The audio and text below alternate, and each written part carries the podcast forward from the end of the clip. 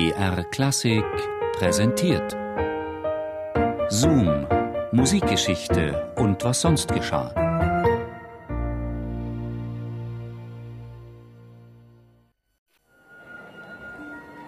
Am 26. November 1940 konnte man in dem kleinen Saal des Moskauer Konservatoriums keinen freien Platz finden.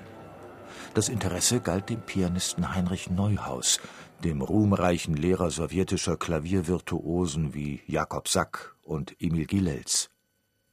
Heinrich Neuhaus spielte im ersten Teil des Konzerts. Der Name des Studenten, der nach der Pause auftrat, sagte hingegen niemandem etwas. Er lautete Sviatoslav Richter.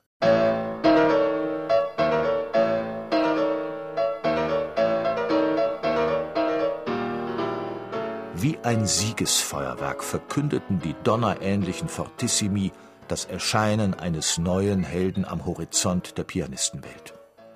Eines Helden mit ganz eigenen Prinzipien.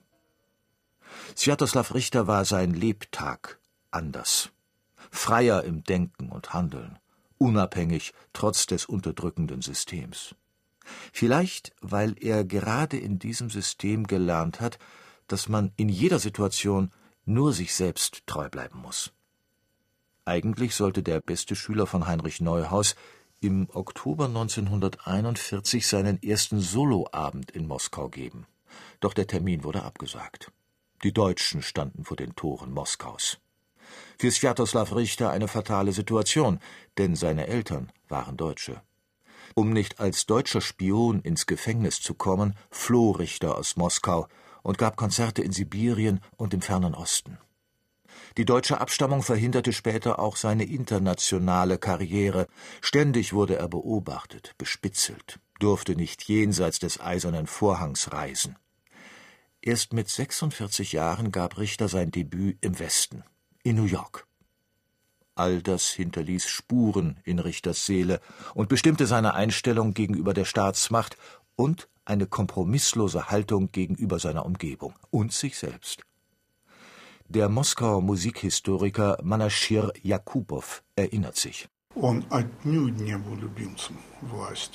Er war keinesfalls Liebling der Partei und er hatte auf keinen Fall die sowjetische Macht geliebt, die Macht, die sein Leben verunstaltete, ihn praktisch zum Vollweisen gemacht hatte und ihm sehr lange Zeit die Gastspiele außerhalb des Ostblocks verbot. Wenn man ihn dazu zwang, bei Regierungskonzerten zu spielen, dann kam er nicht im Frack, sondern im grauen Anzug. Er kam auf die Bühne, schmiss seine ziemlich zerfetzten Noten auf das Klavierpult und spielte irgendeine Polonaise von Chopin, die er im Traum auswendig konnte, demonstrativ nach Noten. Dann schlug er die Noten zusammen und verschwand von der Bühne.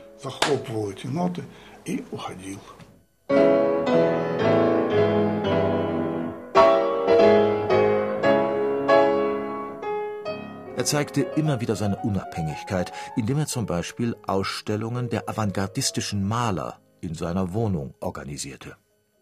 Diese Maler wurden von offizieller Seite verfolgt. So wurde die Wohnung des Pianisten Richter und seiner Frau, der Sängerin Nina Dorliak, zum Zentrum des inoffiziellen künstlerischen Lebens in Moskau. Bei einer solchen Ausstellung geschah jener Vorfall, der die kompromisslose Natur Richters wiedergibt. Когда Alexander Исаевич Solzhenitsyn es war zur Zeit, als Alexander Solzhenitsyn, der Autor des Archipel Gulags, von der Macht wegen seiner Werke verfolgt wurde und der Cellist Mstislav Rostropowitsch ihm die Zuflucht auf seiner Datscha gewährte. Dies ärgerte die Machthaber ungemein.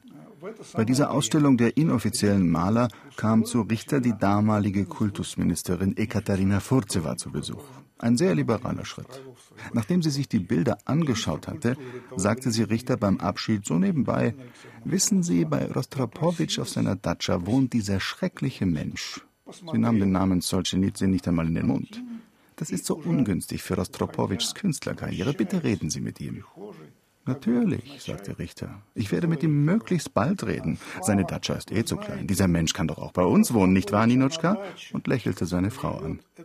Die Ministerin schnappte nur nach Luft und verschwand augenblicklich aus der Wohnung. Bei einem seiner Auftritte in Paris hatte Richter gebeten, dass man ihn während des Konzertes bitte nicht fotografieren solle. Der Blitz lenke ihn ab. Als er auf die Bühne trat, sah er im Orchestergraben einen Fotografen. Er beugte sich zu ihm und flüsterte sehr höflich Ich habe eigentlich gesagt, keine Fotos. Der Fotograf protestierte.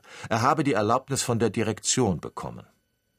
Richter bat den Fotografen trotzdem, den Raum zu verlassen. Der Fotograf weigerte sich. Dann muss ich gehen, sagte Richter. Auf der Straße holte ihn seine Agentin ein, kniete vor ihm in der Pfütze und bat ihn, um Himmels willen zurückzukehren. Und Richter kam zurück. Aber erst als die Agentin versprach, dass sie selbst auf der Bühne erklären würde, warum alles so geschehen war. Es ging Richter nicht um Eskapaden.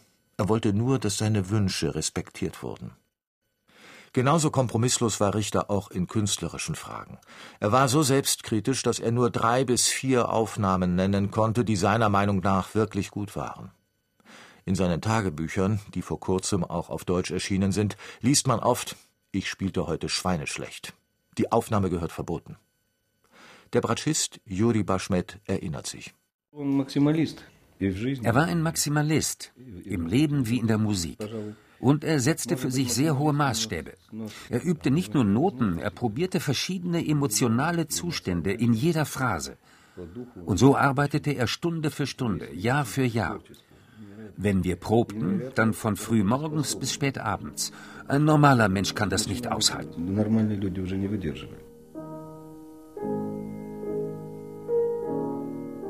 Am Ende seines Lebens trat Sviatoslav Richter nur noch selten auf.